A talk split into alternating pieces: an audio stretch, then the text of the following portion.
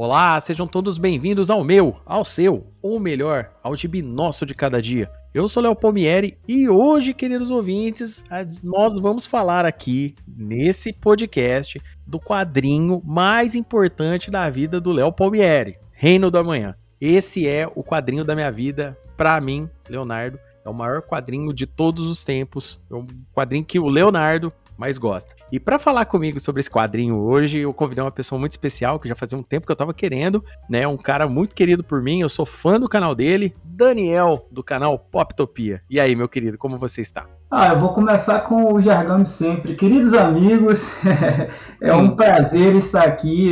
Eu também sou audiência cativa desse podcast, então é, é um prazer, é uma, uma realização, assim, porque eu sempre digo lá no canal que falar de gibi é sempre bom, né? Falar de gibi com os nossos amigos e com gente que a gente admira é melhor ainda. Então, o Léo é uma daquelas pessoas que, eu, que é, o assunto é, colocou na, na, na, rede ali e em algum momento a gente começou a se seguir, a dialogar. Eu não lembro exatamente Léo, quando foi que a gente começou a interagir mais no Twitter, mas eu confesso que assim, é, é eu, eu, devo ter ali um, um vamos lá, é, a, a pauta é, é Reino da Manhã, mas quem influencia os influenciadores, né? E no caso do, do canal Poptopia, você estaria ali num conselho de, de, de, de, de poucos, o conselho de notáveis do, das pessoas que, que, que, nos ajudam ali a, a pensar em pauta, a pensar o que, que é relevante para o momento, inclusive um pouco antes, né, em função da, da releitura de Reino da Manhã,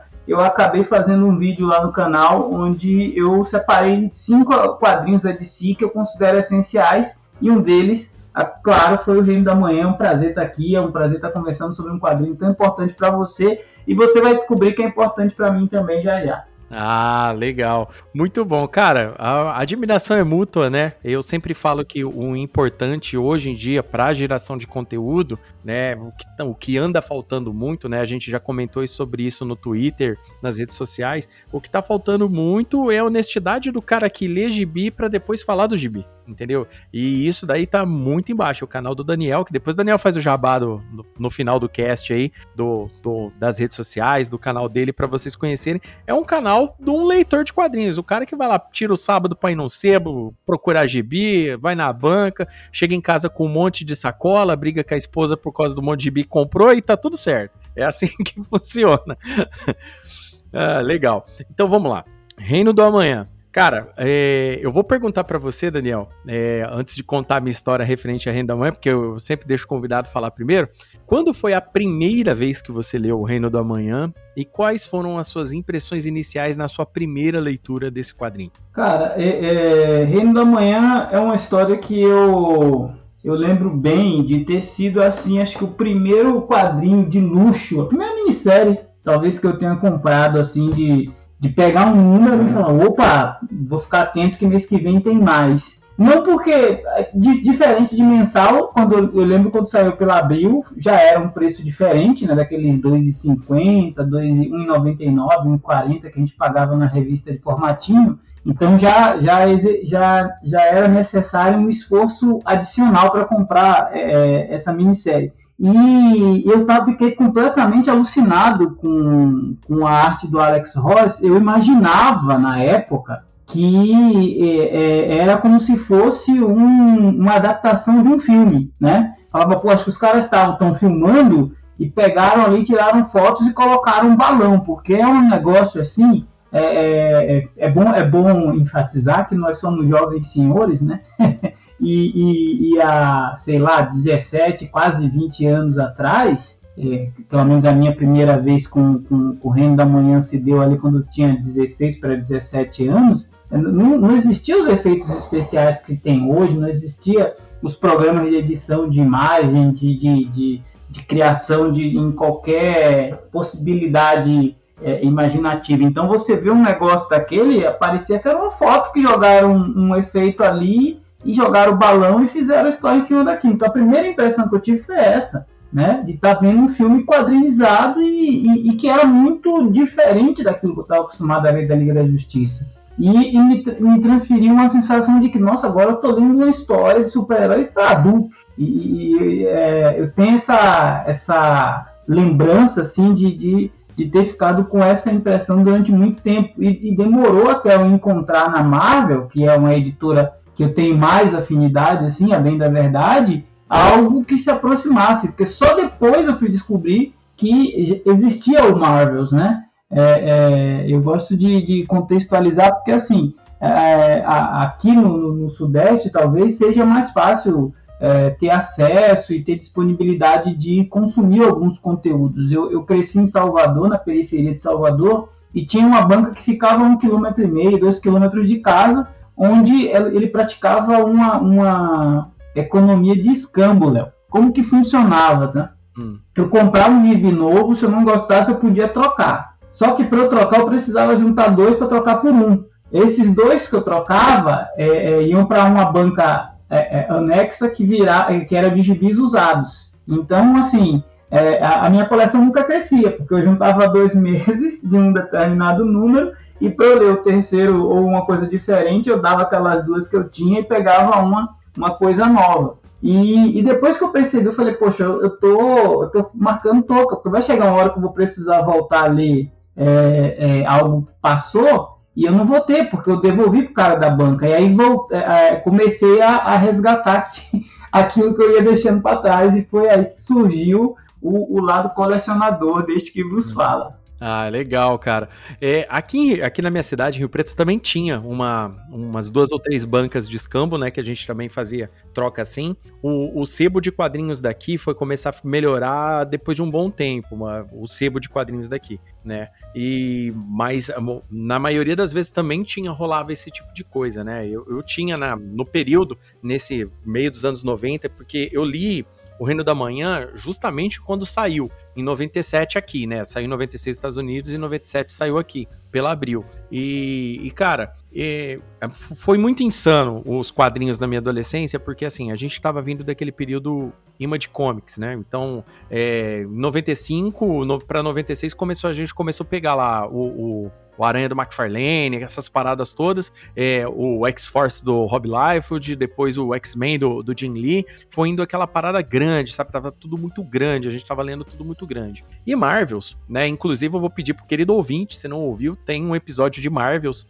Aqui é o episódio 16 de Hipnótica Cada Dia, que eu fiz lá com o nosso querido Guilherme. Eu estou falando sobre Marvels, que eu também comento sobre, sobre esse tipo de coisa, que a gente estava acostumado com, com aquela arte explosiva já, mas a hora que eu dei de cara, cara, com a capa do Reino do Amanhã, né? Que eu tinha aquela capa antiga da Abril, que tá com o espectro na capa, tal, com os vilões. Falei, nossa, que bagulho é esse, né? E peguei na mão, dei uma folheada, rapaz. Aí eu falei, cara, não acredito, a arte do Alex Ross né, de novo, e eu senti aquele impacto absurdo, né? O Alex Ross não é meu desenhista predileto de todos os tempos, o meu desenhista predileto de todos os tempos é o George Pérez, mas o Alex Ross vem em segundo lugar, bem pertinho da primeira, porque me impacta demais essa arte mais realista que ele faz, né? Tem a galera que gosta de zoar, né, falando que é, é estilo de desenho testemunha de Jeová, mas, cara, nada a ver, sabe? É uma parada muito diferente. E aí, quando eu peguei esse quadrinho na mão, eu falei, nossa, cara, eu vou acompanhar isso aqui porque tava muito legal. E naquele período, né, a, a, gente tinha tido contato com poucas Elseworlds, né, naquele período, porque a, a, depois da crise nas Infinitas Terras teve a reformulação do universo, não existia mais, entre aspas, né, universos paralelos, só que em 89 saiu o Batman, né, o Gotham 1889, né, mais conhecido nos Estados Unidos como Batman by Gaslight. E esse daí foi o primeiro é, é, o primeiro túnel do tempo, que nem eles chamavam aqui no Brasil na época, né? Que é o selo Elseworlds. E com o tempo foi, foram surgindo outras Elseworlds. E aí chegou a vez de Reino do Amanhã. Quando eu li aquilo pela primeira vez, que eu fiquei de cara, porque o, o começo tem todo aquele trecho bíblico e tudo mais, vale lembrar que naquela época o Leonardo ainda ia na igreja, então eu meio que reconheci na hora aqueles aqueles trechos tal. Eu falei, caraca, velho, o Apocalipse de João. E fui vendo aquilo lá é, e assimilando com a história, mas o primeiro número não te dá muitos detalhes, né? Você só sabe mais ou menos que alguma coisa muito ruim vai acontecer e tal, e, e boa. E assim, conforme foram passando os meses, foi fechando a minissérie e tal, até a conclusão épica dela. E eu falei, cara, esse quadrinho, depois eu passei a reler ele sem parar anualmente, porque eu gosto muito de Reino da Manhã, cara. Eu gosto muito mesmo. É um quadrinho que eu gosto muito, eu gosto muito da história. O pessoal que ouve o Gibnóstico cada dia sabe que o Superman é meu super-herói predileto. Eu sou extremamente fã do Superman. E, cara, pra mim, aquele ali era, era um desfecho assim. para quem gosta de Era de Prata, Era de Ouro tal, aquilo ali era um desfecho assim magnífico pro que estava acontecendo. Não que seria um desfecho necessário, né? Como diz o Mark Wade, né? Ninguém quer que um universo super-heróis acabe daquela forma, mas foi a história que foi composta por eles. Então essa é a minha história com o Reino da Manhã, né? Então, e anualmente eu faço a releitura de Reino da Manhã porque eu gosto muito. Eu, Reino da Manhã hoje é, até recentemente eu peguei mais algumas referências de. que depois a gente vai falar melhor, da né, referência de gente que se encontra ali no meio da revista. É, eu, hoje eu tenho aquela edição definitiva da Panini, mas até um pouco tempo atrás eu tinha as, as originais aqui. E as, nessa da Panini tem um glossário. Vem glossário, vem entrevista, vem esboço do Alex Ross na edição de, definitiva. Que deve ser a mesma que você tem, né, Daniel? Eu acho que deve ser a mesma. É a mesma, eu tenho a definitiva também. Então, vem, vem com bastante, bastante extras, né? Para ajudar a contextualizar, porque é uma leitura de referência. Ela não é só uma leitura da história, mas é uma leitura de referências. Só que assim, existem detalhes. Existe a leitura de referência para te pegar na referência com roteiro, tem a leitura de referência para te pegar com imagens, né? E tem a referência que é onde você tem que ter um contexto maior para você ler aquela história e aquela história fazer sentido para você, né? Quando a gente lê, por exemplo, V de Vingança ou Watchmen do Alan Moore, por exemplo, você já tem que ter meio que um contexto histórico junto correndo ali junto para você meio que fazer as assimilações que ele quer dizer na história. Aqui não, aqui tem graficamente muitas referências, só que o roteiro do Mark Wade, por ele ser um conhecedor absurdo tanto do universo Marvel quanto do universo DC, faz a história crescer muito, porque tem muita referência de personagens ali que se você passar o olho rápido, você vai perder. Então, tipo, tem que ir lendo várias vezes com atenção para pegar a, a, a situação. Aí então, Daniel, então a gente passa agora, vamos, vamos falar do quadrinho como um todo. Vale lembrar que durante muito tempo, ali no, no meio dos anos 90, né, teve toda aquela reformulação Image, aquela parada toda, é, sentiu-se uma necessidade da DC de corrigir certas continuidades, alguns erros de continuidade que eram oriundos da crise nas Infinitas Terras. Por quê? Porque alguns personagens conviviam com outros personagens que não tinham sido alterados pela crise e mediante outros que tinham sido alterados pela crise. Então, às vezes, isso não fazia muito sentido. Então existia uma, um projeto dentro da DC que se chamaria Hypertempo, que depois eles tentaram algumas minisséries, alguns tains aí para tentar ir acertando isso. Só que o Reino do Amanhã, por si só, quando saiu, ela é uma história que tem começo, meio e fim, a própria história. Ela, ela tem um contexto ali do começo que você vai entendendo e depois ela se fecha dentro da história. Foi tentado depois fazer uma, sequ... uma sequências tal e tudo mais, né? Mas assim, são sequências que, tipo assim, você lê e fala, tá, beleza, tentaram aí rebuscar o. refritar o bife aqui, mas não deu muito. E a história, né, hoje com a nova reformulação do universo DC, caso o querido ouvinte queira saber, a Terra que se passa a história é a Terra 22, é onde se passa Reino do Amanhã. E Reino do Amanhã, do que, que se trata, tecnicamente, para o querido ouvinte que está chegando agora. A gente vai falar com spoilers, né? O querido ouvinte já sabe, né? Que eu, eu converso abertamente com spoilers, mas caso você queira saber, Reino do Amanhã se trata da seguinte situação. Há 10 anos atrás, o, o Coringa invadiu o planeta diário, matou um monte de gente e matou a Lois Lane. E aí o Superman ficou pistola igual no Injustice? Não. O Superman foi lá, foi correr para prender o Coringa, pegou o Coringa, só que apareceu um novo super-herói chamado Magog. E o Magog matou o Coringa na frente de todo mundo, falando que o Superman deveria ter feito isso há muito tempo atrás, poderia ter evitado mortes e tudo mais, e outros blá blá blá. E aí o Superman pegou, como um bom cidadão, pegou o Coringa e levou, o Magog, né, no caso, e levou para julgamento. Quando ele chegou lá para o julgamento, a justiça absolveu o Magog e a opinião pública ficou do lado do Magog, que seria mais seguro matar esses bandidos do que deixar eles vivos. O Superman, entendendo que a população não aceitava mais o modus, o modus operandi dele, resolveu se isolar né, da, da, da, humanidade. E a partir daí começou-se uma era de novos super-heróis, né? Ou filhos de super-heróis antigos começaram a agir, ou novos meta-humanos começaram a aparecer, e eles começaram a agir dentro de um código de moral deles. Entendeu? E isso é um fruto, né? No roteiro a gente percebe muito que são referências ao que estava acontecendo com os quadrinhos nos anos 90, quando teve aquele boom de super-heróis, aqueles personagens com bastante trabuco, aqueles personagens cheios de spike, cara com tatuagem, armadura, as moças todas com seminuas as roupas e tudo mais. E isso daí é um impacto que o quadrinho começa a passar pra gente.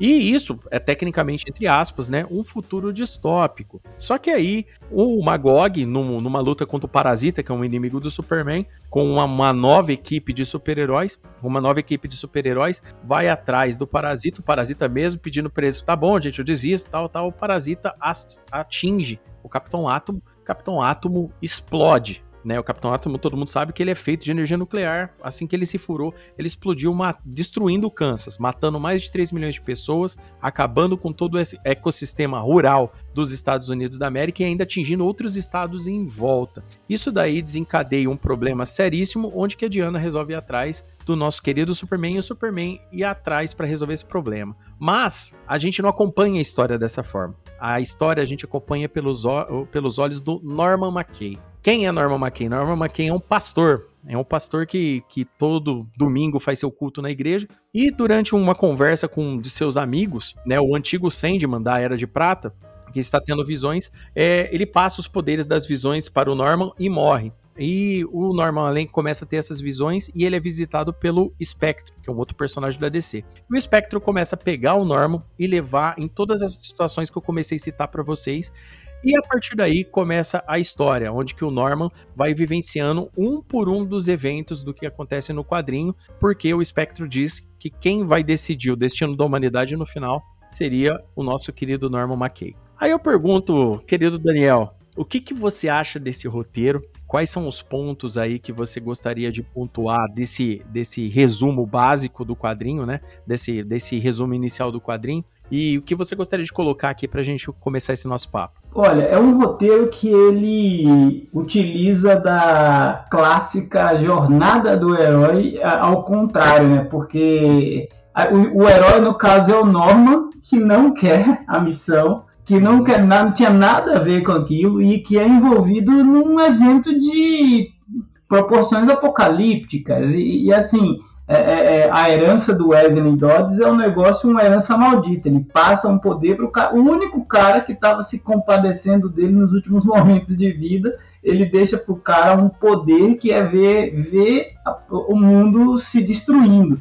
Uhum. Não bastante esse, esse cara ele é acionado, que é o nome, ele é acionado por uma, uma divindade, um poder, uma, uma força superior que é o espectro, né? E, e, e, aí a gente começa a, a, a, a, grande metáfora que é o reino, reino da manhã, que, que é o, o homem comum testemunhando o fim é, da a possibilidade do fim da sua da existência do, da sua raça, da existência do seu planeta, acompanhado por uma entidade superior que coloca sobre ele a responsabilidade de, de julgar o, o o, o, final daquilo tudo, de, de, de, de, analisar se é justo que eles continuem ou que se eles realmente merecem é, é, aquele fim que está que tá destinado a acontecer. Então, assim, é, é para o leitor juvenil que pega aos 13, 14 anos, ele não tem essa visão. Ele vê um personagem ali que está no meio de gigantes uhum. e que está meio perdido, meio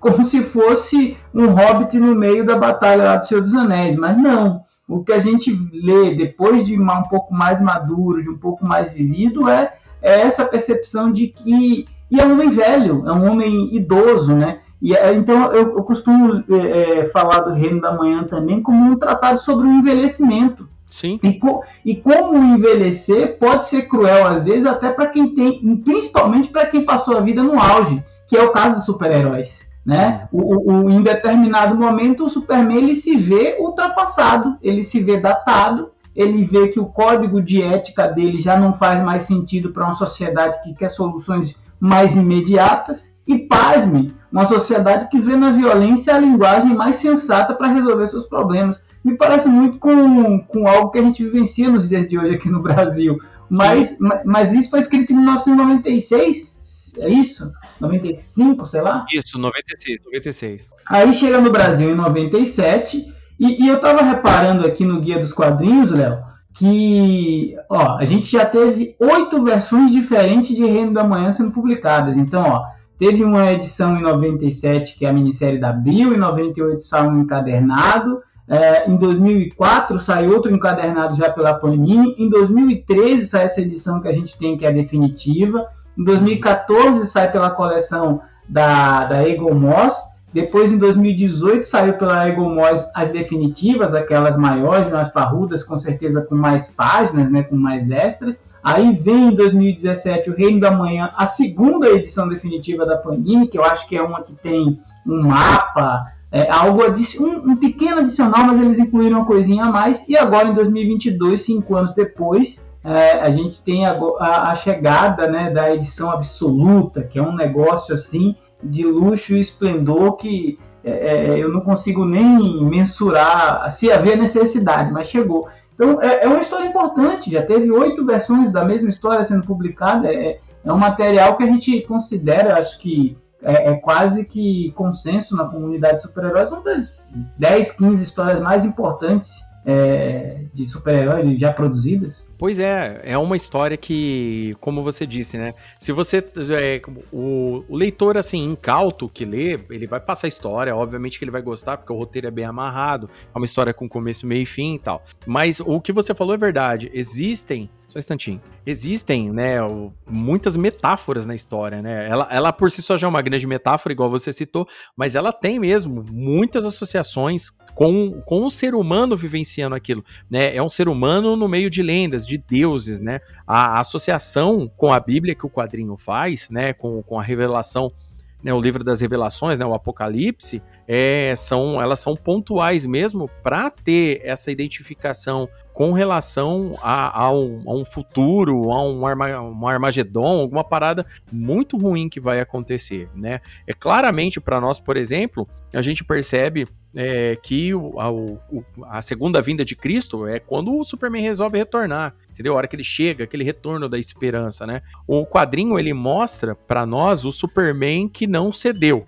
né? O quadrinho ele mostra pra gente, super... diferente de, de injustiça, não estou criticando injustiça, já vou avisar, eu gosto também, acho bacana tal, mas um, aqui é um Superman que não cedeu, é um Superman que não cedeu à violência, um Superman que ele compreendeu o lugar dele dentro do, do, do contexto humano, né? Uma coisa que a gente sempre gosta de falar, o Superman, ele só é um super-herói é, é, alienígena, mas com maior humanidade dentre todos os seres que vivem na Terra, porque ele foi, ele foi guiado por bons pais, ele teve a bússola moral dele, a Lois Lane, é, é, é, era a visão que ele tinha de humanidade, era a Lois, entendeu? Quando ele perde isso no quadrinho aqui, ele conhece o, o, papel dele dentro da humanidade. E é a hora que ele percebe que a humanidade, o jeito dele tá fora, ele se isola tranquilamente, sem causar problema, ele vai para longe mesmo ele se isola na Fortaleza da Solidão, cria uma fazendinha para ele ficar cuidando lá durante 10 anos. Isso é muito importante no quadrinho,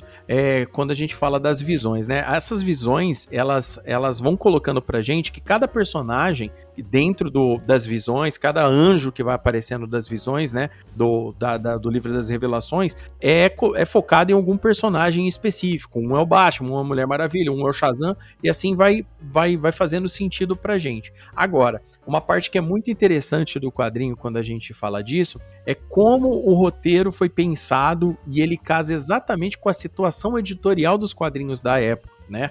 O Magog, por exemplo, ele é o Cable. Você olha pra cara do Magog, é um Cable mais, mais parrudo ainda, entendeu? Você olhando para ele, assim, o, o, a cicatriz no olho, o braço metálico dele, é o Cable. É, o Magog é feito. E fora que Magog é uma, uma, é uma citação bíblica a um ser que desafia a Deus, né? Então, no caso, eu acho que um Deus antigo, uma parada assim, que eu não me lembro agora. O Magog também tem essa situação é, dele, dele, dele ser associado a isso. Fora isso, todos os outros novos meta-humanos, super-heróis, fazem referência ao que estava acontecendo nos quadrinhos. Tem a cena que aparece o tal do Americomando. O cara, o próprio é, Mark Wade uma vez falou: Não, eu pedi pro Alex Ross desenhar o Capitão América se ele fosse criado pelo Rob Liefeld, entendeu? E aí o cara lá tá todo, aqueles monte de dizer fascista, entupido de metralhadora nos braços, no peito tá, e tudo mais. Tem um outro personagem que é o, o 666, né? Que inclusive ele é baseado, né? O, o, o Alex Ross usou o Brian Azarello de modelo, porque o Brian Azarello ele tinha um estilão meio punk e tal. Então o pessoal usou, ele usou o Alex Ross para fazer a referência do 666. A gente tem a filha do Coringa, a gente tem é, a filha do Coringa, não, a sucessora do Coringa, né? A Coringa 3. A gente tem vários personagens que são um aspecto da, da época. Por exemplo, os filhos dos personagens. A gente a Canário Negro 3, né? Que é filha da, da Dinah Lance, né? Com que é a, a anterior, a Canário Negro anterior, e o Oliver Queen. E ela, ela já tem um aspecto totalmente diferente. Você já vê que ela tem uma roupa com colã cheio de spike, sabe? É muito fora do que acontece no, no, nos heróis antigos. Os heróis antigos eles tinham as roupas mais coloridas, as roupas mais só colada no corpo, nada de armadura, esse tipo de coisa. E aí eu, eu pergunto para você, Daniel, o que, que você achou dessa crítica entre aspas, né? Devo crítica ah, entre aspas, não, essa crítica, né, que, que foi feita dentro do quadrinho e como isso casa na história quando a gente faz a associação do velho com o novo. Olha, olha acho que, que aqui tem imagem para muitas interpretações, Léo. É, e até, até isso que, que o que é talvez um, um manifesto pró-elegância dos quadrinhos clássicos que, que, que é o Alex Ross tentou fazer aqui, uhum. é o uhum. que dá margem para muita gente hoje em dia estar tá falando a internet afora em uma, em uma, em uma ode ao totalitarismo, em uma postura estadista de mão de ferro, onde o Superman queria ser quase um, um, um, impositor da lei e da ordem a qualquer custo e ser maior que o Estado. Enfim, toda essa, essa coisa que a gente escuta e, e, e tenta é, é, é, entender de onde que as pessoas conseguem é, te refletir essas, essas ideias. Eu, particularmente, vejo uma obra que conseguiu puxar a gente dos anos 90 para mais adiante e mostrar, ó, se, se, se seguir nesse caminho, a coisa vai até aqui. E daqui pro apocalipse só falta isso. É isso que vocês querem? Porque assim, lendo e, e você foi contextualizando com o que estava acontecendo em outras frentes, é, era, é, é, é, como se fosse uma mensagem do, do, do, do futuro. Ó, é, se preparem que o que aguarda por vocês logo adiante é isso aqui. E, e aí eu acho que é, teve um, um, uma cisão muito grande no sentido assim de que em determinado momento a DC escolheu ser é, é, aquela que é, não vou dizer conservadora, mas aquela que valorizou mais a questão do clássico, a questão do, do herói que é herói, da grandeza, da mitologia, enquanto a Marvel resolveu aproximar cada vez mais os seus heróis, dos, principalmente do lado mais frágil da humanidade, do erro, da capacidade de se equivocar. E, e essa cisão faz com que algumas pessoas olhem hoje para o Reino do Amanhã com um certo ar de ah, é ingênuo demais, mas não tem nada de ingênuo nessa obra. É, é, é, é aquilo, é, é, como se você olhasse para uma escultura é, greco-romana e dissesse, ah, é uma obra muito, muito superficial, porque esculpe um corpo que é inatingível e também os padrões de hoje talvez nem fosse o mais bonito, mas não é, não foi feito para os padrões de hoje. Foi uhum. feito para nos avisar que nos anos 90 se a gente continuasse alimentando o True, ele ia virar um monstro e, e ele virou, né? E ele virou. Então assim tem um, um, um, um plano de fundo que você costurou muito bem aí de, de, de do que estava acontecendo no cenário, que justificava todo esse grito, e, a, e eu acho que a sutileza da coisa é essa. É o Alex Ross ter colocado ali algumas mensagens, o Mark Wade ter colocado ali algumas ideias de, de quanto eles talvez estavam aflitos com o que estava acontecendo com a indústria dos quadrinhos na época, mas ao mesmo tempo contarem uma história que é arrebatadora, do começo ao fim. Porque você fica preso nessa narrativa do, do, do da iminência do fim do mundo, da, da oposição de heróis que a, até outro dia eram parceiros. Porque se você pegar as, as, revistas mensais regulares de Batman, de Superman, de Mulher Maravilha, de Liga da Justiça naquela época, é, é, não, não, não, dialogava com, com o cenário que a gente via em Reino da Manhã, pelo menos nada indicava que ia para aquele caminho. Uhum. Mas ao mesmo tempo a gente sabia que era um caminho possível. A gente vê uma Diana cada vez mais sangue nos olhos, um Batman cada vez mais recluso, um, um Superman cada vez mais questionado, né? E, hum. e, e, tem uma, uma elegância sutil nisso tudo que me encanta até hoje, assim.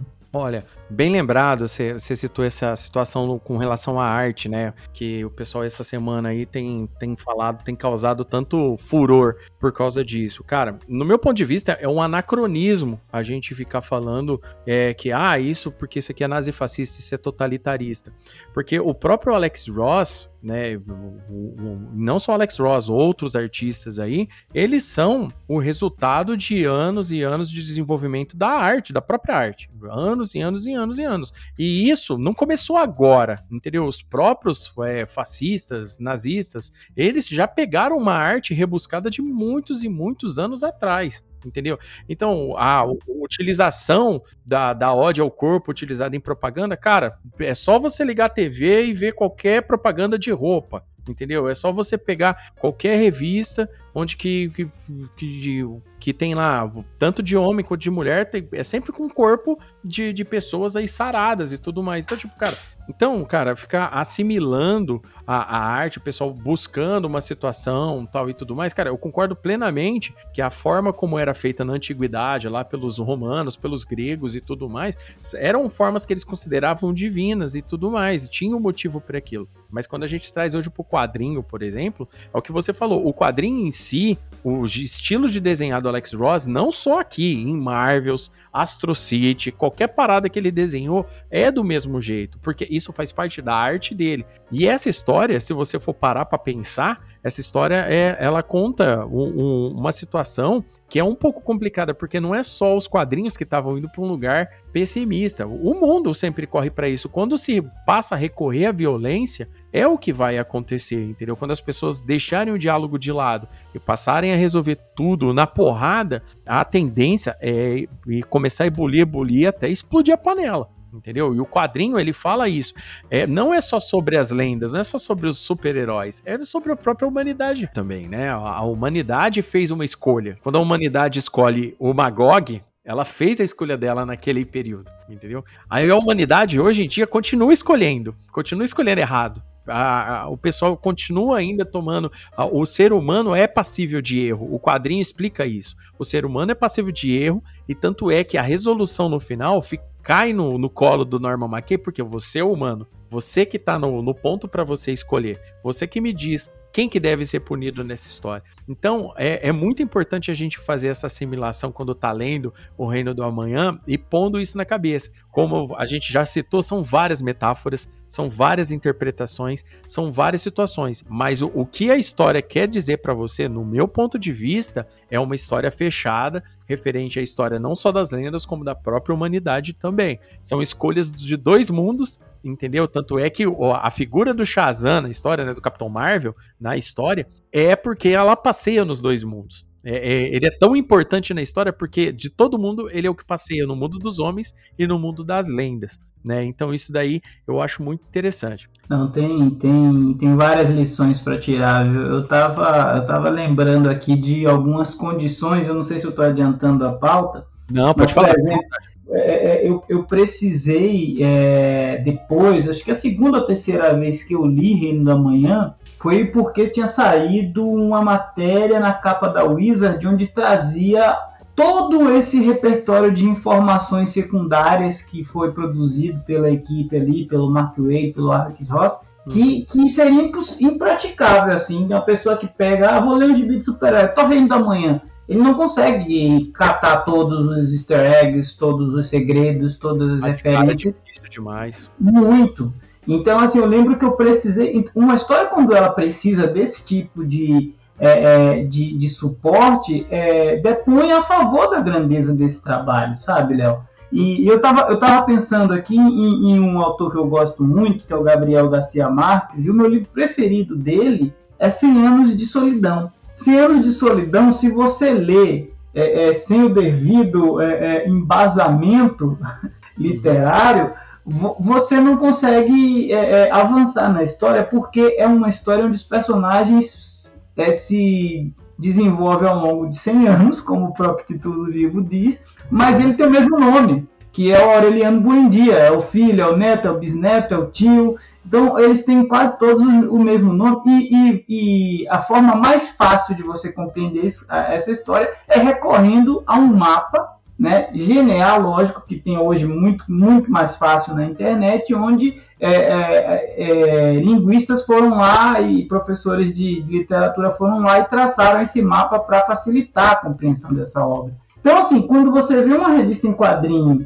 recorrendo a algo parecido ao, que uma obra ganhadora de Nobel de literatura é, é, precisa a, ou, ou, conseguiu entregar de, de experiência literária, para mim é algo muito grandioso, sabe, cara? Para mim é algo que é, é muito fácil. O que, que eu falo lá no canal? Eu falo de formato, eu falo da, do roteiro e, e eu, fa eu, faço um pouco de, de falo um pouco da arte. Por que, que eu estou dizendo que eu falo, não faço análise? Porque algumas análises requerem um embasamento que eu não, que eu não, não tenho, que eu não possuo. Então, assim, é, é, é, é um, como que eu analiso é, a obra do Alex Ross em Reino do Amanhã? Eu posso analisar alguma outra questão de anatomia, alguma outra questão de narrativa, porque à medida que a gente vai lendo, que a gente vai acumulando algumas experiências, a gente vai é, é, produzindo também algum conhecimento, você vai aprimorando a sua capacidade de refletir. Mas o, o entretenimento me parece ter sido aqui a plataforma para uma mensagem muito mais séria, sabe? De ecologia, de, de, de, de não se deixar cair no papo de político populista, de não se deixar se seduzir pela, pela solução mais rápida, é mais fácil, né? E ao mesmo tempo tem um quê de dramaticidade quando você olha para o futuro, por exemplo, a gente passa a história inteira, que é uma, uma minissérie em quatro edições, sem ver o rosto do Flash, sem saber oficialmente quem é aquele Flash, qual dos, dos Flashes é aquele, porque ele, ele de certa forma também transcendeu e, e, se tornou parte da força. Como que é a força da, força da velocidade? É isso? Força de aceleração. Força de aceleração. É, o, o, o, Lanterna Verde que a gente vai conhecer é um senhor idoso que se exilou no espaço como o último guardião é, é, da, da, da, galáxia para proteger do que vinha de fora, porque dentro era o Deus acudo, então pelo menos de fora ele garantia. Então, e, e, a gente vai vendo que essas peças elas foram todas posicionadas de forma que o retorno deles é, era quase como se fosse um segundo advento. Você que tem uma iniciação cristã, você vai entender. Quando eles se, se reúnem e, e, e, alguém fala assim, ó, avisa lá pro centro que eles estão indo pro prédio da ONU, é quase como se dizendo, ó, os messias chegaram e estão indo resolver a nossa vida. É, é, é, é, grande, é muito, é muito. Eu acho que a palavra não poderia nem ser épico, porque épico se tornou uma palavra muito, muito, muito comum nos dias de hoje, né? Qualquer evento aí, nego fala, ah, vai ser épico, enfim. Mas no, no, no o, o, que, como classificar uma obra do Poste de Reino da Manhã, eu não sei como classificar. Eu sei que é, é uma obra essencial, mas eu não, não sei dizer se é épico, se é magnífica, se é exuberante. É uma obra que eu acho que todo mundo que gosta de quadrinho deveria ler e mais de uma vez para conseguir extrair o sumo daquilo que foi colocado ali, embutido na história, entendeu? Não, eu considero o Reino do Amanhã, além de, de, uma história maravilhosa que eu gosto muito, eu acho que ela é a famosa história de quadrinho de custo-benefício mais, assim, para mim, a história com melhor custo-benefício. Porque você compra um quadrinho, relê ele trocentas vezes e descobre coisa nova toda vez que você relê. Por mais que hoje tenha o guia, né? Como, como eu falei, tem o glossário no final tal e tudo mais, essas essas é, situações que a gente está citando aqui, por exemplo, essas associações que a gente faz com a própria vida real, e não só com o editorial do, da época, mas com a própria vida real, tudo isso são camadas de leituras que vai depender da vivência da pessoa que está lendo. Então, tipo assim, quanto mais velho a pessoa é, tiver, né? Quanto mais idade a pessoa tiver, mais experiência de vida, a, a leitura vai te fazendo mais sentido. Tem conhecimento cristão? Ela também faz, faz um sentido. Olha, eu tenho. O cara tem noção do, do editorial de quadrinhos da época, vai saber. O cara conhece Era de Prata, Era de Ouro dos quadrinhos, vai fazer outra diferença também. O cara só quer ler uma boa história em quadrinhos fechadinha? O cara vai se divertir também. Então, o custo-benefício de Reino do Amanhã, para quem tá lendo quadrinhos, ou para quem só quer ler uma história legal, é muito absurdo. O Reino do Amanhã é aquele tipo de história que a gente, que nós, que dá medo quando alguém fala que vai adaptar para outra mídia. Dá medo, porque você fala assim, rapaz, como é que eles vão adaptar tudo do quadrinho? É só história? É só o que a história quer dizer? Entendeu? Aí tudo isso entra, isso daí tudo isso pesa contra. Né? Não é só você pegar, pô, vou narrar a história do começo ao fim. Beleza. Você vai gostar da história porque a história é, uma, é bem escrita, tem, tem um fechamento legal e tudo mais, mas as camadas têm que ser levadas também para fazer esse mesmo efeito que faz em mim, que faz em você, ou que faz em todo mundo que gosta do Reino da Manhã, né? Pro leitor que vai pegar hoje Reino da Manhã, depois de ler aqui o de Nosso cada dia, pô, deixa eu ler para ver se esse negócio é bom, por exemplo o cara já vai munido com todas essas informações daqui, que não são todas, já adianto. É muito difícil falar num episódio só de podcast tudo que ele da manhã tem, né? Mas essa é a graça do quadrinho, por isso que eu falei que ele é um quadrinho de muitas releituras, de, de muito conteúdo. Mas o cara vai pegar ali, é muito difícil. Eu, eu, acho que eu não conheci na minha vida alguém que fale mal de Reino do Amanhã. Nunca conheci alguém na minha vida que fale mal de de, de Marvels também, por exemplo. Já, já, não, Marvels eu já vi um ou outro, mas é porque o cara é decenalta doente. Mas o, o Reino da Manhã, por exemplo, eu nunca vi falar mal, né? E vale lembrar que o Mark Wade, nesse período, ele estava escrevendo o Flash dele, né? a famosa reformulação do Flash. E isso daí que você falou com relação ao Flash e ao, e ao Lanterna Verde, é legal a gente contextualizar. O Lanterna Verde dessa história é o Alan Scott. É o primeiro Lanterna Verde, aquele lá da Sociedade da Justiça da América, né? E o, o Flash aqui é muito curioso, porque o Mark Wade já estava fazendo um novo desenvolvimento no Flash, né? Ele tinha criado os conceitos de força de aceleração, se não me engano, o flash dele já estava bem, já, ele já meio que tinha se tornado meio que um elemental da velocidade, uma parada assim naquele período. E quando ele colocou as versões do Flash, a gente vê o Flash de várias formas aqui, né? Você vê o Flash com o capacetinho do Jay Garrick, aí lá na frente você vê ele com com aquela máscara normal do Flash, ou seja, isso confundiu muita galera. Só depois, muitos anos depois, foi revelado que o Flash dessa história é o Wally West. Só muitos anos depois. Mas todo mundo ficou com essa caraminhola na cabeça. Qual dos três flashes é? Qual versão é? A gente tem a Impulso, né? A, no, no quadrinho também, ela, ela, ela tá lá, ela é descendente também do, do, do, do, Barry Allen, se não me engano, ali no quadrinho, agora eu não me lembro direito. A gente tem muitas, muitas referências. A gente, por exemplo, nesse quadrinho foi a primeira vez que apareceu, por exemplo, o Robin Vermelho apareceu ali pela primeira vez. O Dick Grayson é o Robin Vermelho na história, que depois, anos depois, se tornou o Robin, o Tim Drake se tornou o Robin Vermelho. E assim, várias outras influências. A gente tem a, a filha da Estelar, com o Dick Grayson na época, né? Também aparece na história. A gente tem o filho do Batman, né? Que é, que é o filho do Batman, Catalia Gol, já adulto, né? São conceitos, a galera gosta de ficar lembrando, ah, conceito, o Grant Morrison pegou isso, não sei quem pegou isso tá, e tudo mais. Mas, cara, o Mark Wade, ele consegue fazer uma, uma junção que, que é uma. Aquele cara tem que embalsamar o cérebro dele, porque o cara criou o. colocou referência no outro. Não é só os desenhos do Ross que trazem muita coisa. O roteiro dele, as, os personagens pro roteiro, né? O argumento que ele cria ali pra história é muito rico.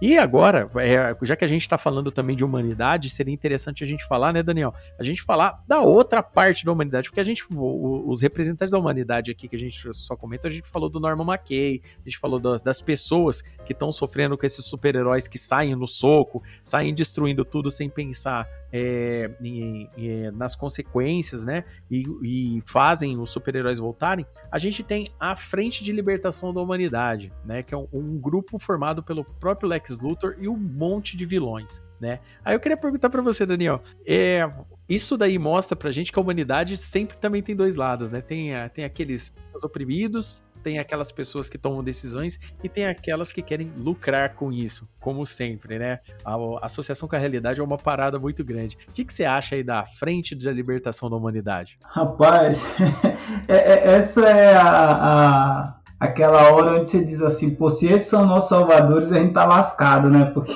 Ferrado, ferrado. É, é, é, uma, é uma espécie de, de é um centrão, né? É, Para quem está familiarizado com, com, com, política do Brasil, o Lex Luthor reuniu aí o centrão e resolveu que eles iam salvar a humanidade da luta entre as duas facções de super seres, né? Os super-heróis liderados pelo Superman, aqueles mais clássicos, aqueles mais conscientes, e as novas gerações, tanto de heróis rebeldes como de vilões é, extremamente violento, e, e, no meio disso estava ali uma facção que em determinado momento chega, inclusive, veja bem como, como tem um, um quê de político. É, é, o Batman seria uma espécie de é, é, é extrema direita, né? E, e, o Luthor é aquele cara que ficou em cima do muro. Ele não é um, um, um progressista, mas ele também não quer um estado policial como o Batman implantou em Gotham. Mas ele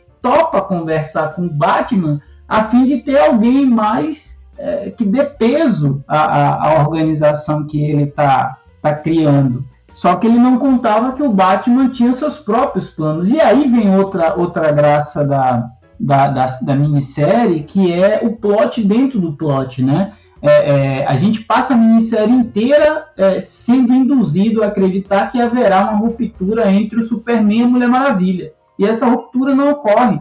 Ocorre um, um, uma, algumas vezes algum, alguns diálogos muito duros entre, entre o Clark e a Diana e também entre o Clark e o Bruce Wayne, né? A ponto de da gente dizer assim, pô, o Bruce Wayne é um filho da pistola, porque o, é, o Clark duas vezes vai atrás dele e fala, cara, preciso de você, e o cara diz, não, meu mundo é Gotham, vou ficar aqui, é aquele, é aquele menino birrento. E, e, e, esse não, não é o único não que o, a, a, a, coligação, vamos dizer assim, do Superman escuta, porque eles também vão atrás do Aquaman e recebem uma resposta negativa. O Aquaman se, se esquiva, né? é, me, me corrija aí, né, se eu estiver errado, de participar dessa coalizão, porque eles ele diz que ele tem 70% do planeta para cuidar. E os outros 30% eles não estão dando conta. E ele não vai entrar nessa luta, ele mesmo fala.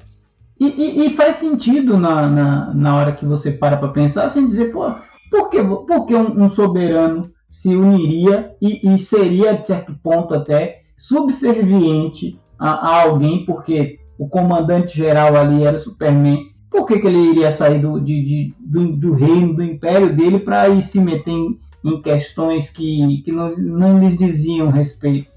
Muito coerente é, é, a postura do Aquaman.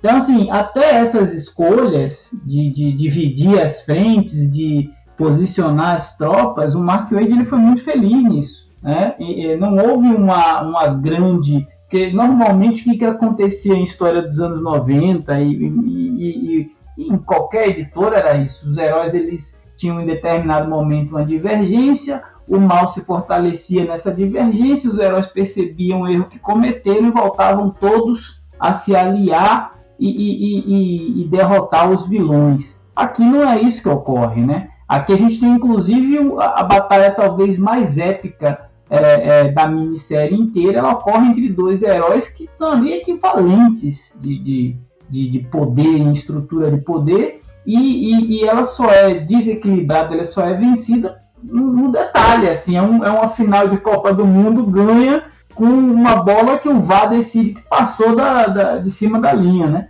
Mas é, é, pode falar, Léo, da luta quem que é contra quem ou não? Não, pode, pô, pode. Então, a, a trocação do Superman com o Shazam é um. É, é Shazam era Capitão Marvel na época? Eu não sei. É, é Capitão Marvel. Capitão Marvel. É um negócio assim que você vai lendo a, a, a, a página e vai sentindo o chão tremer da pancadaria dos caras. É. é um negócio impressionante. É muito impactante a história, né? Porque o, o Lex Luthor, ele se, ele se vale da figura do Capitão Marvel, né? Do Billy Batson.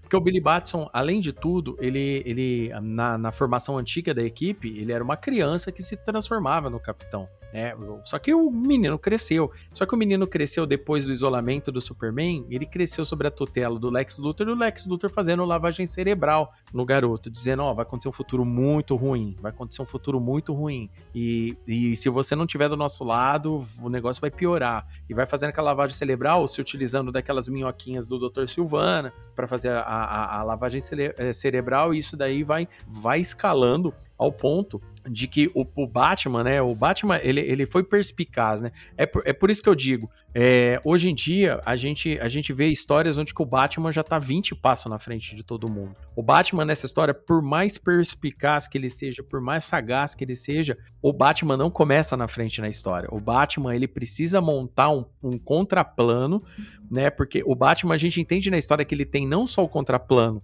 contra os super-heróis, mas ele tem um contraplano com o Luthor. Só que ele precisava entender por que, que o Luthor estava tomando iniciativa. Era muito importante saber por que, que o Luthor estava tomando uma iniciativa. O Batman se alia entre aspas, ao Lex Luthor aí nessa situação, porque o Batman quer entender da onde está vindo a segurança para o Luthor tentar uma revolta, uma insurgência contra esse retorno dos super-heróis do nada, né? E aí, durante a investigação, o Batman vai descobrindo, ele leva junto com ele o Arqueiro Verde, né? Os personagens urbanos, né, estão do lado do Batman. O Batman já monta ali um, uma equipe de renegados, tecnicamente, lá, tá lá. E o, existe um personagem na história que é muito importante pra galera que lê bastante DC, e conhece, o nosso querido Ajax, né? Eu, eu, é difícil para mim falar John Jones, falar Caçador de Marte ou falar Ajax. Eu também sou dessa época, Léo, não tem problema, é Ajax mesmo. É, então, e aí o que, que acontece? O, o Ajax, ele é um personagem que por coincidência do roteiro, ele é limado da, da história. É como se ele tivesse pego todos os pensamentos da humanidade e deixasse ele, ele inativo, né? Ele aparece na história, tem uma cena lá onde ele tá tentando reconhecer os padrões tal e tudo mais, mas ele não consegue tomar partido para lado nenhum, porque ele é um personagem que se escolhesse qualquer um dos lados, desequilibraria demais, porque para quem acompanha a história sabe que ele é muito poderoso, ele tem poder de elemente, ele tem poder de, de ele é metamorfo, ele pode fazer muitas coisas que poderia desequilibrar essa história. O Mark Wade, muito inteligente, colocou que nesse período de 10 anos aconteceu um problema com ele, onde que ele ficou desabilitado, né? Então, isso daí ajudou a história aonde que o Batman não poderia ter uma vantagem, muito menos os vilões ter uma vantagem se utilizando do Ajax. Isso daí foi uma coincidência de roteiro é, daquelas assim. É, tem gente que fala assim, ah, isso daí foi para facilitar. Tem outros que falam, não, isso daí foi para dar certo, porque senão a história poderia ser completamente outra. Vale lembrar que o Wade, o Mark Wade não era a primeira escolha, né, para escrever Reino da Manhã, né? Eles queriam o James Robinson, que escreveu, né, o Starman. Né? Só que a DC recomendou o Mark Wade justamente por esse conhecimento absurdo que ele tem da cronologia da editora. Então, tipo, não fazia, é, fazia mais sentido para eles pegarem alguém onde que conseguiria criar uma história referente a vários personagens em si e conseguir dar um andamento, né? O James Robinson é um puta roteirista, a gente não precisa nem falar aqui, mas eu acho que o James Robinson ia ser mais um, um Alan Moore ali na história, entendeu? Ele ia colocar mais aquele conceito desgraceira pro final, sabe? Igual a gente vê em, tipo, em histórias é, do que aconteceu ao Homem de Aço, por exemplo. No final das contas, aquela desgraceira toda, assim, tem um final, mas é uma desgraceira, sabe? Aqui não. Aqui é uma história que tem começo, meio e fim, como, como a gente falou. Ela tem o detalhe do tipo, ela começa com aquela tensão que vai crescendo, vai ebulindo. E é, fora a frente de libertação da humanidade, eu tava até esquecendo de citar essa camadinha aqui. A gente tem os seres humanos que tomam decisões, que são os políticos né, que resolvem, né, após o, o, Superman e a Mulher Maravilha criar, entre aspas, aquele gulag, né, que eles criam uma prisão. Eles, que, eles tentam, inclusive, o que eles pedem pro Aquaman é que a prisão seja no fundo do mar. E o Aquaman não permite, não, não vou trazer esses loucos pro fundo do mar. Vocês não conseguem cuidar deles na Terra, quer trazer aqui pro mar? Eu não vou cuidar desses caras aqui, não. E eles montam, né, um, um, um, local, o local, inclusive, parece a, a base da Legião do Mal, né, dos Super Amigos, né? Inclusive, a base da, da, da, da Liga da Justiça parece, né? A, a, Sala de Justiça também. Super Amigos é uma, uma referência em homenagem que eles fazem. E onde que tá na prisão. Só que na prisão, eles, tipo, eles não põem os caras em celas nem nada, deixam os caras livres lá se socando lá dentro. Isso daí que foi o, o, o, ocaso do negócio. Os caras falaram, cara, isso daí não vai resolver. Os caras estão lá dentro fazendo o que quer, dando tiro para todo lado, fazendo isso, fazendo mais aquilo. E isso uma hora, né, culmina com a situação onde que os, os líderes mundiais se veem num momento, ah, vamos esperar todos esses caras se juntar, vão matar todo mundo com uma bomba atômica lá, pronto, acabou. Que esse é o perigo, o apocalipse que o Norman Mankey tá vendo, no, é, no final das contas, culmina com relação a isso, porque é, é a humanidade que, vamos supor, tava todo mundo brigando pelo motivo de estar tá errado, né? A humanidade com super-heróis novos, com super-heróis antigos, entendeu? Com a, as pessoas que têm poder da humanidade para tomar decisão, com os, os, vilões humanos com poder de, de tomada de decisão. Então, tudo isso é uma panela, uma mistura que começa a ebulir na história. E isso daí vai, vai crescendo de forma vertiginosa até o clímax da história. E isso daí é muito importante a gente falar, que é assim, cara, é, é aquela famosa forma, né? Cara, não tem mais jeito, vamos soltar uma bomba, sabe?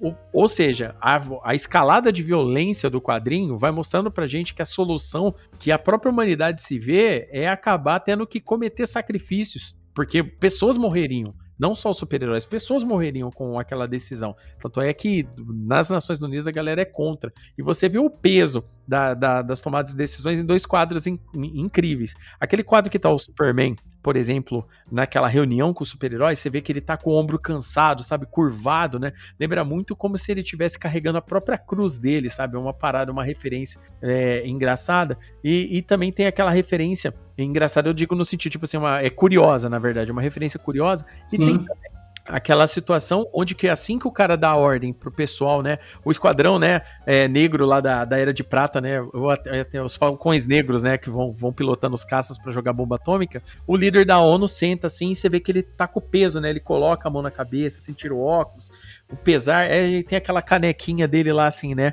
o, o maior pai, né, o melhor pai de todos, sabe? Então, cara, é, você percebe que é a humanidade tentando lutar pelos seus, mas indo até as últimas consequências. O que, que você acha disso, ô Daniel? Como que você vê essa situação, dessa tomada de decisão dos poderosos, né? E como a humanidade, no final das contas, fica, fica à mercê da tomada de decisão de pessoas poderosas?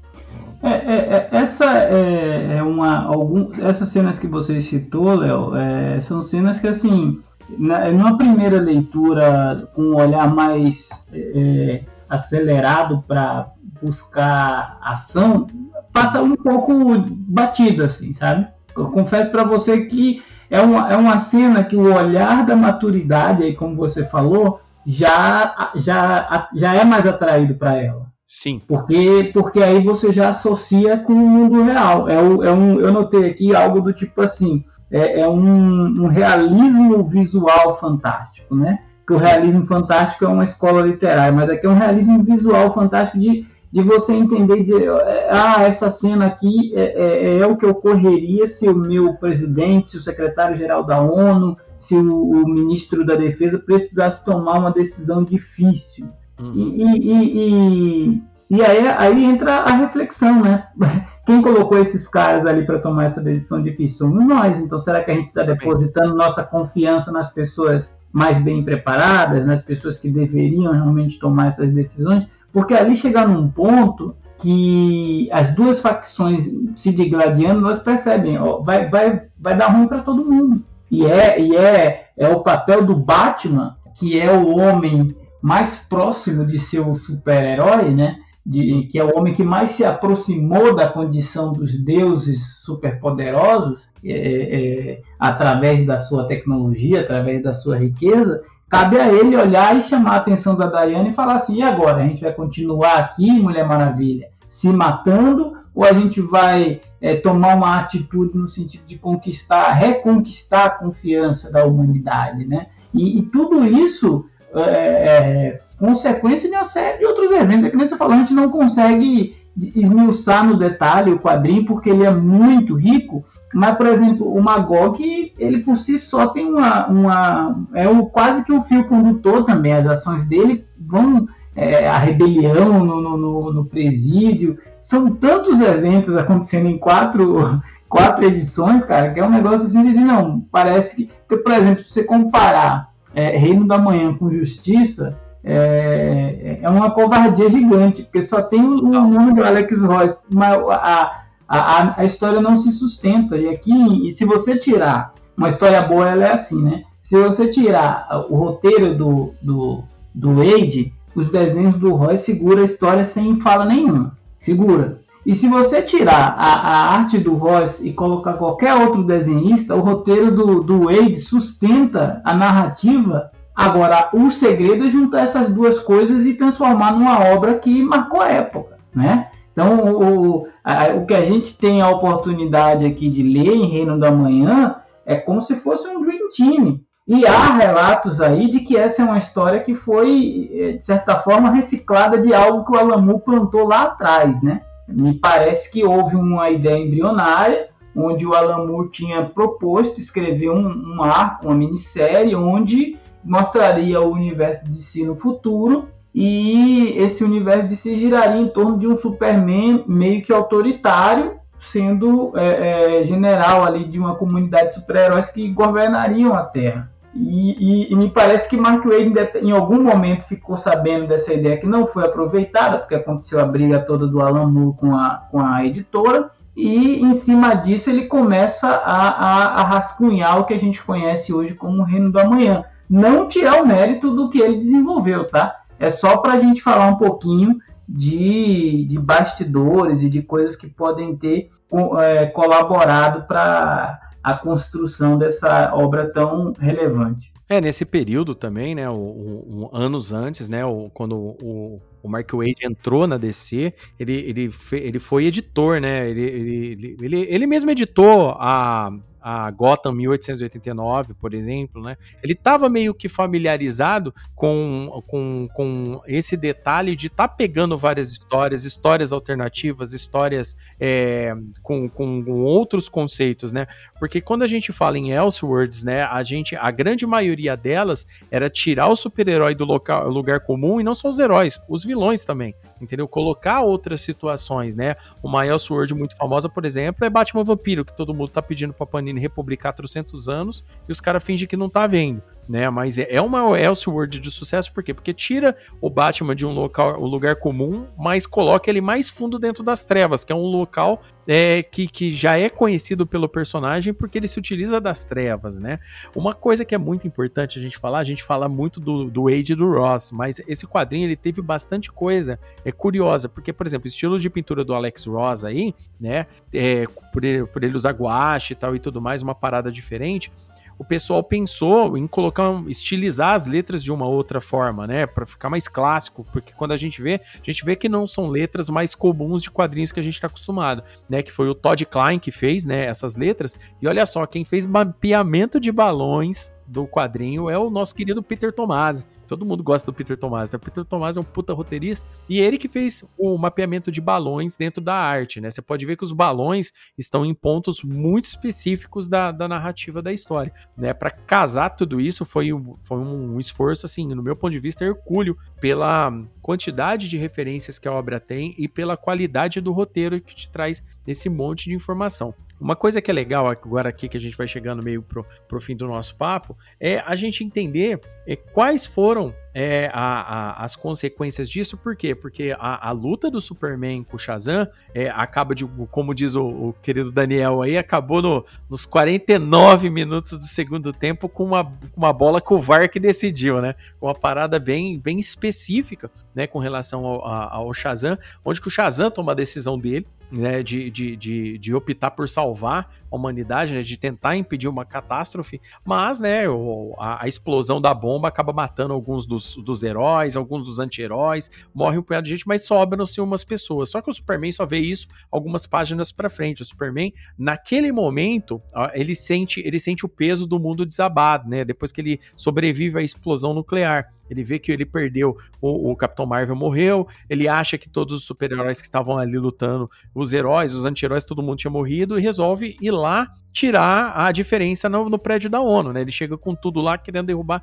tudo em cima de todo mundo. E cabe ao nosso querido Norman McKay, que é os olhos do, do, do, leitor ali na história, a tentar conversar com o Superman e explicar para ele, tentar trazer ele de volta da onde que ele veio, explicar para ele tudo que ele representa ali no momento. E é quando o Superman fala que vai que vai da, daqui para frente agir junto à humanidade. A decisão arbitrária não vai ser só mais deles. Muita gente diz que o Superman é, é fascista nessa história, que o Superman. Não, não, não é isso que acontece. Se você lê com. Se a pessoa lê com bastante atenção, ela vai entendendo que o acaso da situação dentro vai escalando de situações onde que ele precisa tentar tomar decisões para tentar o acerto. Uma situação que eu gosto de citar muito esse quadrinho, porque esse quadrinho mexeu muito comigo, que é o, o Pantera Negra, uma nação sobre. É, é, uma nação sob nossos pés. O, o próprio T'Challa, é, no quadrinho, ele precisa, ele se sente em dúvida.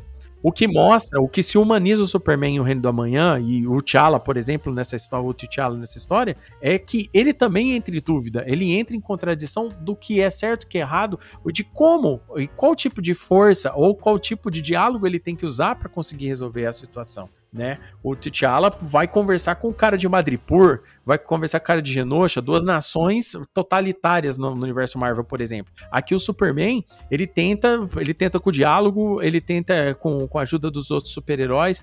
Aí os super-heróis começam a entender que o peso tá demais em cima do próprio Superman, entendeu? E tem tanto é que ele a Diana começa a discordar das situações porque a Diana vê uma inércia no, no, Clark. Só que essa inércia dela ver no Clark não é que é uma deficiência do Superman no, do, do Superman no caso. É aquela própria ineficiência que ela teve ao tomar decisão quando ela passou a optar pela guerra, porque ela também foi expulsa da Ilha Paraíso. É porque as Amazonas julgaram que ela falhou na missão dela, né? Ou seja, os personagens além de tudo estão quebrados, né? O, o próprio Bruce ele percebe que a, a ida embora do símbolo maior do Superman é, fez perder todo o motivo de lutar pelo resto da Terra e ele voltou apenas para a única missão que ele tinha que começou a vida dele, que é a missão de cuidar de Gotham. E ele não pensou nas consequências de cuidar de, rota, de Gotham. Então ele cuida com mão de ferro, com robôs totalitários. Por isso que a gente assimila, nesse caso, ele coloca ele com uma mão de ferro mais extrema-direita nessa história, o Batman. Porque ele já tem mais aquela. O Batman em si tem aquela visão totalitária.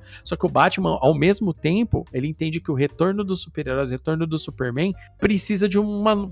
Tem que ter um tipo, vamos supor, né? Precisa ser é, novamente guiado para os olhos da humanidade aquilo. Porque tava tudo tão super tudo tão destrutivo, tudo tão alto, tão a níveis assim kryptonianos do negócio, que já que o único destino que o quadrinho mostra pra gente é que vai dar bosta no final, sabe? O negócio vai ficando muito complicado. Então são várias frentes. A gente vê no final das contas, pra Trindade em si, um começo, meio e fim, porque a gente percebe que o Superman começa tentando voltar do jeito antigo dele, ou no começo parece que é legal, traz esperança para as pessoas que há mais de 10 anos não vê o Superman, chega o Superman se preocupando, salvando todo mundo, impedindo, mas o próprio Superman começa a ver que não adianta, que o mundo tá infestado já de, de super-heróis de uma nova geração que pensam muito diferente. Eles têm os poderes, mas não têm a moral, né, que, que o Superman tinha para cuidar dessas situações. A Diana tem essa situação que, que tá amargando ela por dentro, que deixa ela triste, onde que ela quer se ancorar nas decisões do Superman.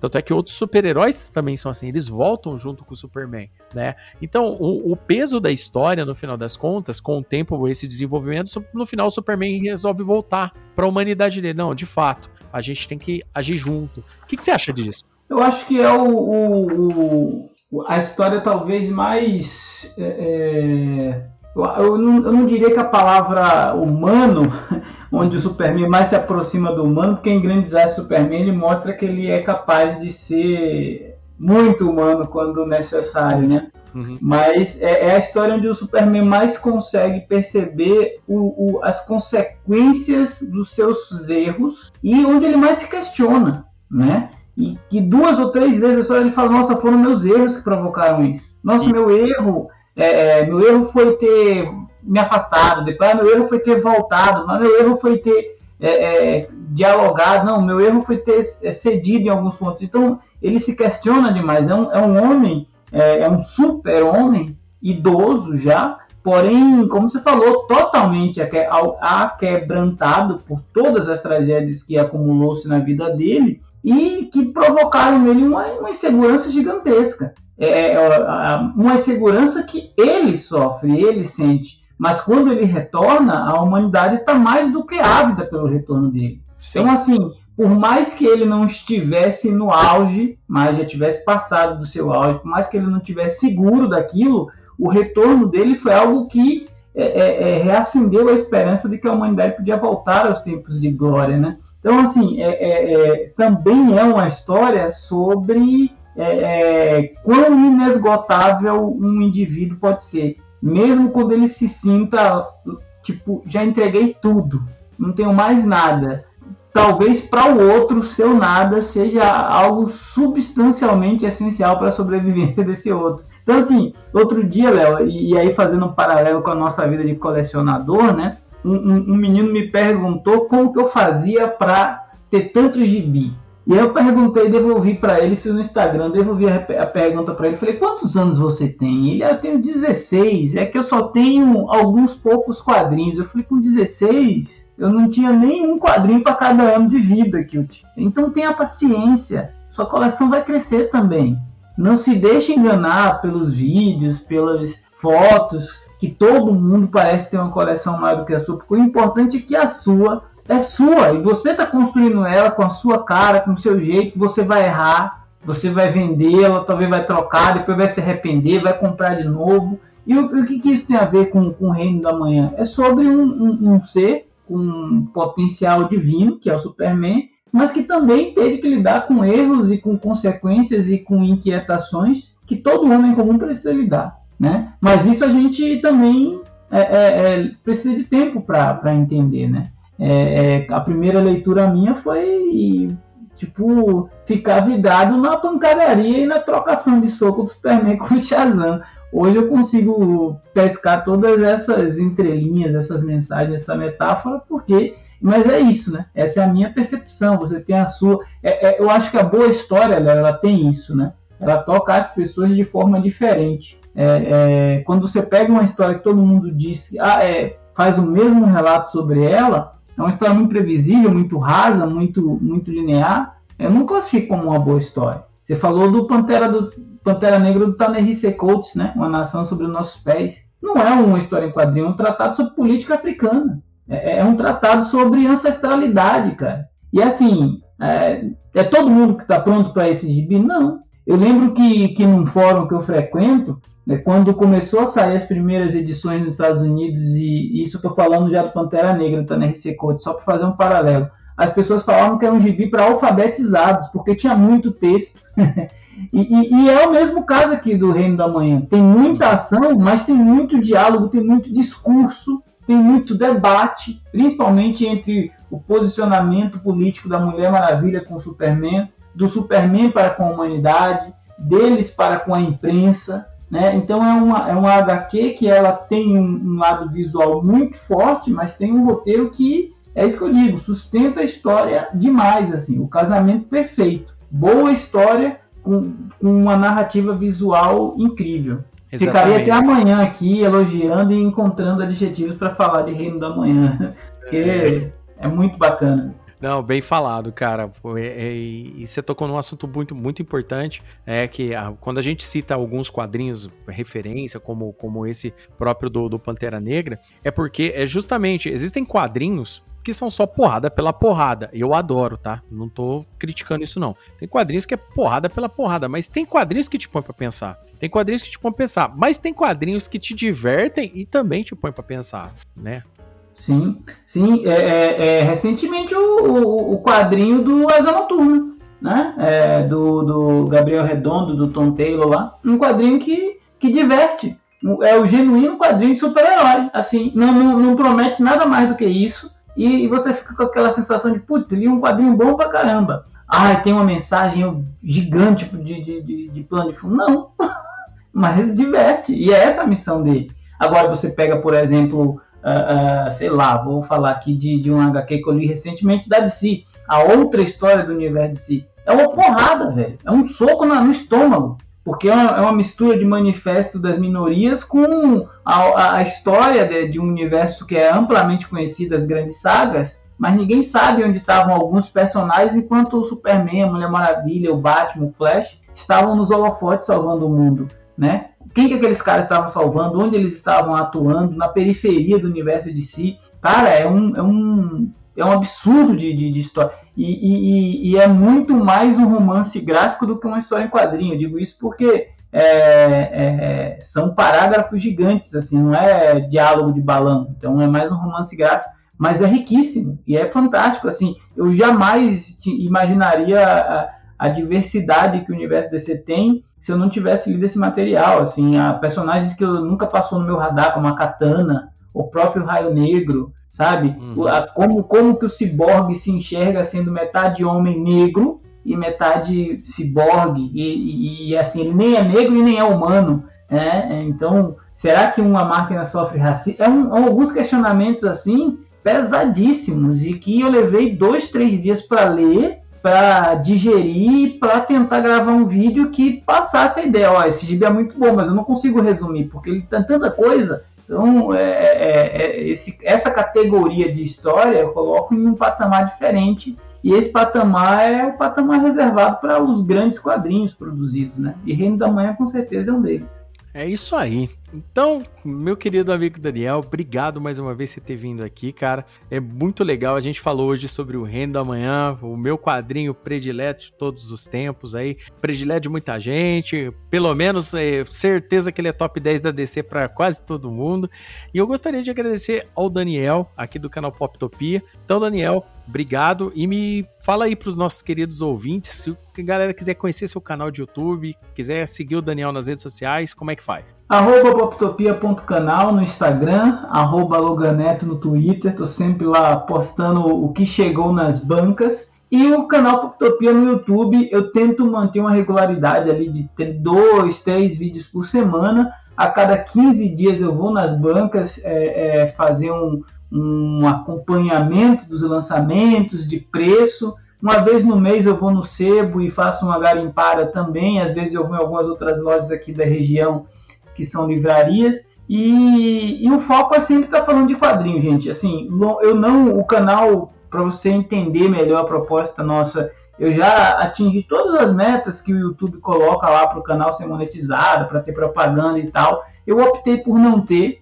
porque eu não sou um youtuber, eu não sou um influenciador, eu sou um colecionador que faz vídeos sobre quadrinhos. E que os fala sobre eles com o coração aberto, assim, de quem às vezes erra no análise, às vezes fala bobagem, às vezes pronuncia o nome de um artista é, erroneamente, porque eu não tenho a preocupação de amanhã depois me profissionalizar com isso. Não, tenho minha profissão, tenho minha vida, tenho meu trabalho e eu falo de quadrinhos para poder agregar pessoas que gostam das mesmas coisas que eu. É por isso que eu estou aqui hoje, para falar com outros amigos que gostam de gibi, que gostam de suas coleções, que gostam de super-heróis e que por acaso ainda não conheçam o canal Poptopia, passem lá, serão muito bem-vindos. Afinal, falar de gibi é sempre bom.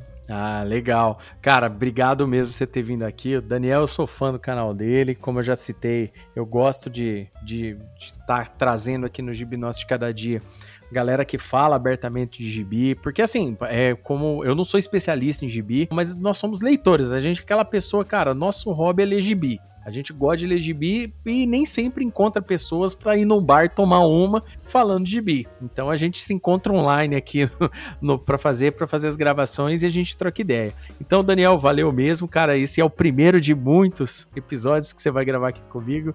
é só chamar. Certo. Obrigado mesmo. O... E, querido ouvinte, se você curtiu aí o episódio, não deixe de deixar um feedback pra gente. Deixa aquele feedback. Ó, oh, Léo, curtiu o episódio? Não, não curtiu o episódio? Pô, Léo, tem, tem tal para. Tô com dúvida aqui e tal. Cara, deixa pra mim. Deixa aí que a gente vai conversando. Não deixe de seguir o Gibinós de Cada Dia nas redes sociais, né? Arroba Gibinós Podcast no, no Instagram e no Twitter é o meu é Twitter pessoal, Léo Palmieri Gibi, para me seguir lá e a gente falar de gibi sempre que possível. Espero que vocês tenham gostado desse episódio, queridos ouvintes, e até o próximo Gibi Nosso de Cada Dia. Tchau!